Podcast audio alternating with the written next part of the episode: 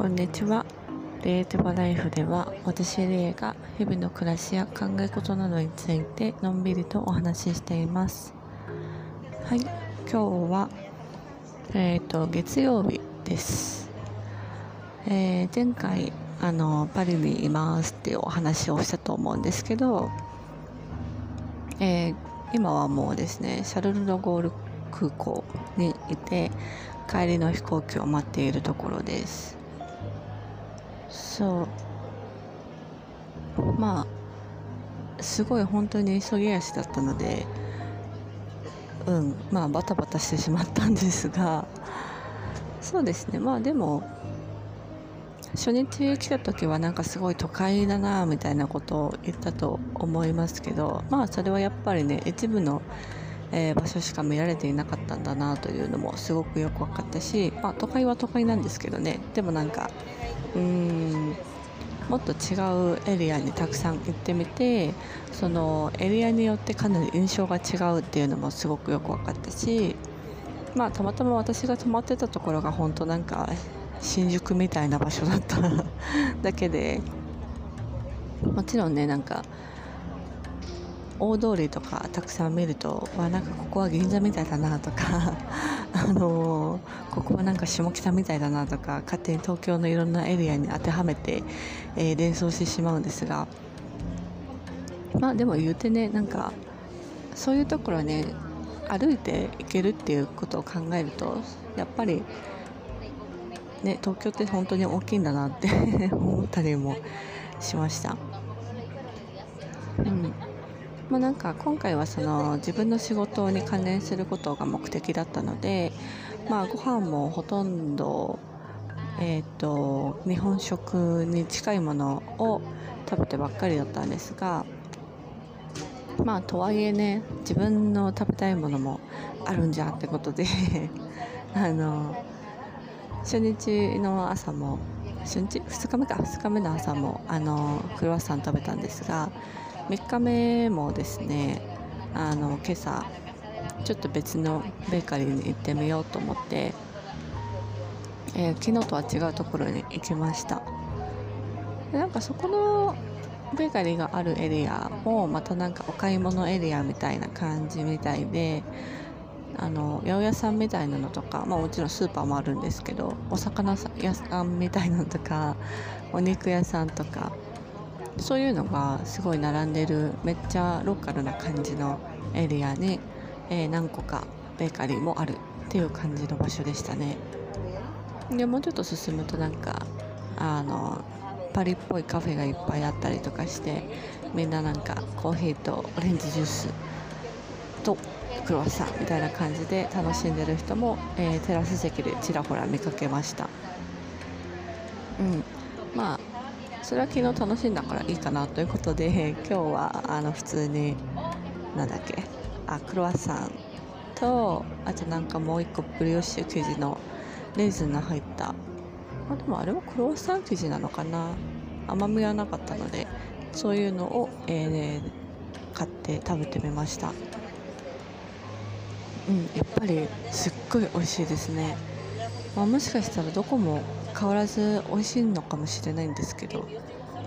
うん。すごいですね。なんかあんなにクロワッサンって美味しいんだなって思いましたね。マジで。いやなんか日本にいた時も私一箇所だけすっごいクロワッサンが美味しいと思ってる場所があるんですがなんせそこは山奥にあるので なかなか行けなくてですね。まああんまりクロワッサンを、えー楽しく食べる機会もそんなにないかなと思ってたんですがうん、パリに行ったら必ず朝食はクロワッサンにしようって思うぐらいすごい美味しかったです。でもまあなんかうーんとここに来てバターをちょっと取りすぎたなというふうには、えー思いまして一応あのそのパン屋に行ってパン買った後に向かいの美容スーパーみたいなとこ行ってあのヨーロッパでよくあるぺちゃんこの桃があるんですけど私はペチャモモって呼んでるんですがあの本当なんかね手のひらに収まるぐらい小さいんですよ。で皮ごといけるし酸っぱすぎなくて適度に甘くてみずみずしくて美味しいので私は夏それをよく買って食べたりするんですがそのペチャモモを買ってあの朝ごはんっていうことにしました。はい。まああと何食べたんだ？あそうそう。まあやっぱりフランスって結構移民がたくさんいる国だしその植民地の歴史とかもあるので、えー、それ関連でもうずっと残っていらっしゃる何世だか分かんないけどみたいな人たちもたくさんいるんですよね。でベトナミーズとかもいるしフランス領だったからアフリカ系とか。あとは何だろうレバノンとかそういうところも入ると思うんですけどなのであの、グルメな友人曰くフランス料理食べるんじゃなくてそういう植民地の、えー、名残で残っている国の人たちのご飯の方がずっと美味しいっていうふうに聞いてたんですね。でとりわけ私がすごいレバノン料理のファラフェルっていうひよこ豆のコロッケみたいな感じなんですけどそれが大好きなのであの一番街で美味しいと評判のファラフェル屋に行ったりとか してみました。で前回行ったベーカリーもそうだったようになんか美味しいところってすごい並んでて、まあ、特に昨日日曜日だったからまあ顕著だったとは思うんですけどその勧められたファラフェル屋さんも案の定すごい並んでてなんか向かいにも別のファラフェル屋さんあるのにそこは全然混んでないし 隣にもなんかお菓子屋さんあるのに全然人いないしなんか分かりやすくめっちゃ並んでましたね。でもそこでまあ私はピザサンドとかじゃなくて本当にファラフェルだけを食べたんですけど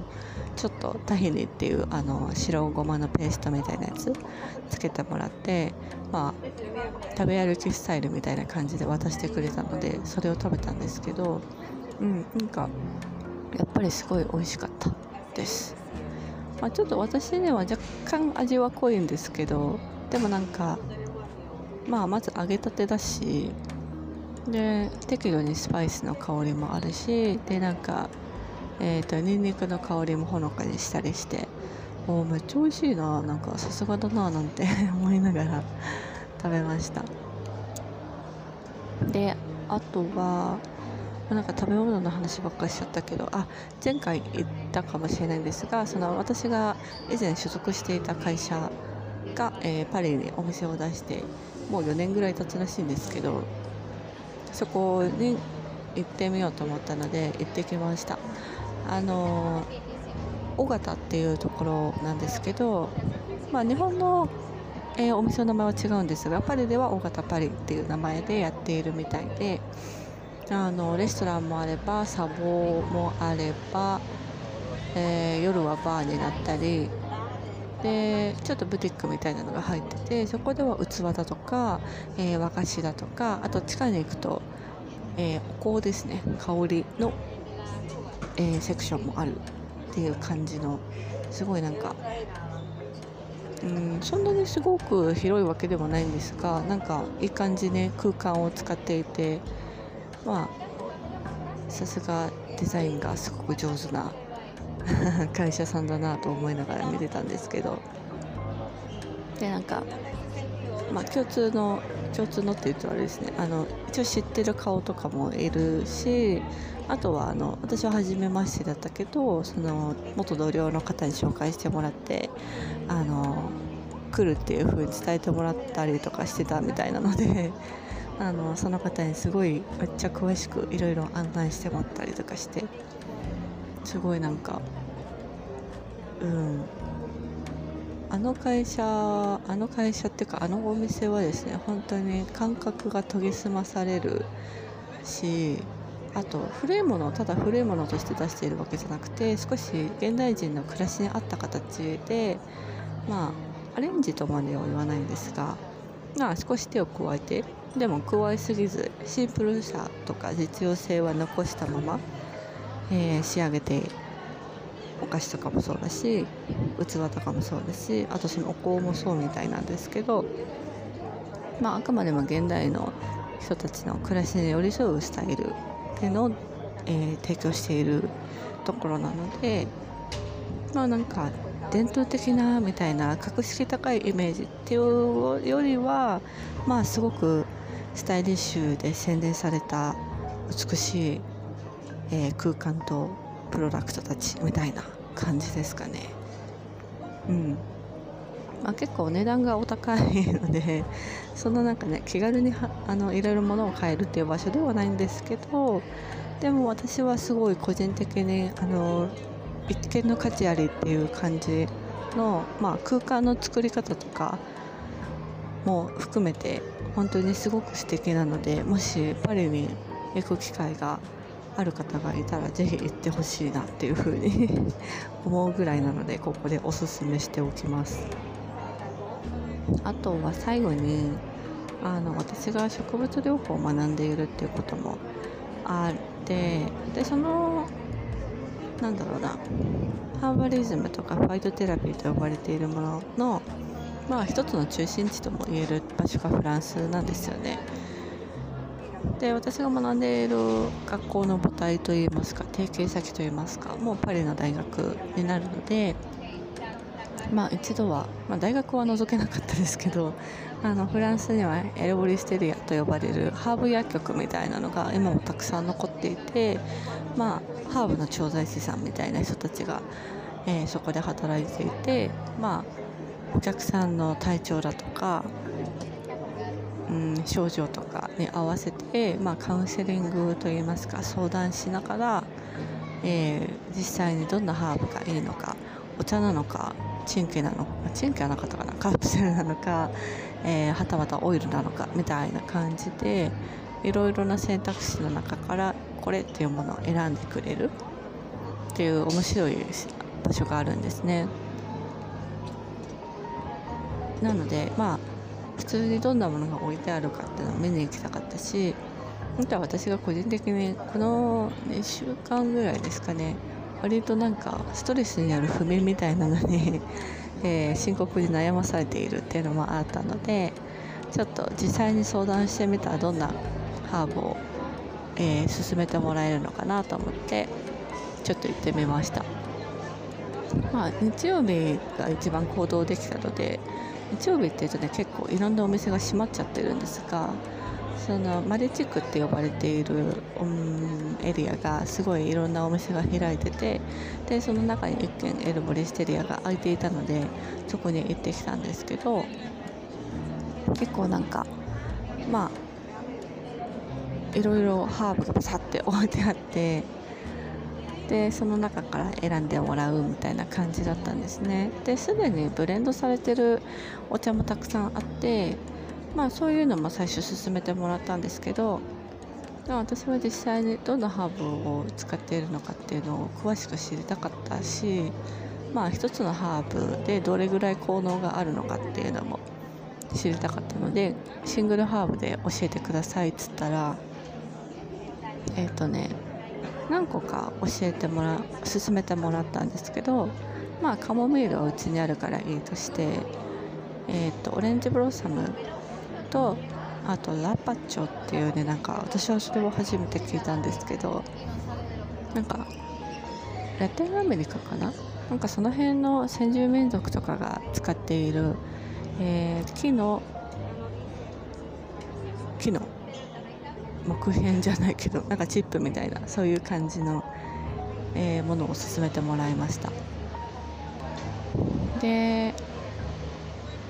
そうオレンジブロッサムはそのリラックスさせてくれる交感神経を鎮静してリラックスさせてくれるっていう感じでラパチョに関してはまあ彼女はアダプトゲンハーブだっていうふうに言ってたけどまあ調べてみたらアダプトゲンっていう感じではなかったかな。まあでも免疫にすごくいいみたいですね。なのでちょっと早速飲んでみたいと思います。なんかめっちゃアナウンスが うるさいのでこれで終わりにしようかなと思います。はい無事に帰れますように。では今日も最後まで聞いてくださり本当にありがとうございました。またねバイ。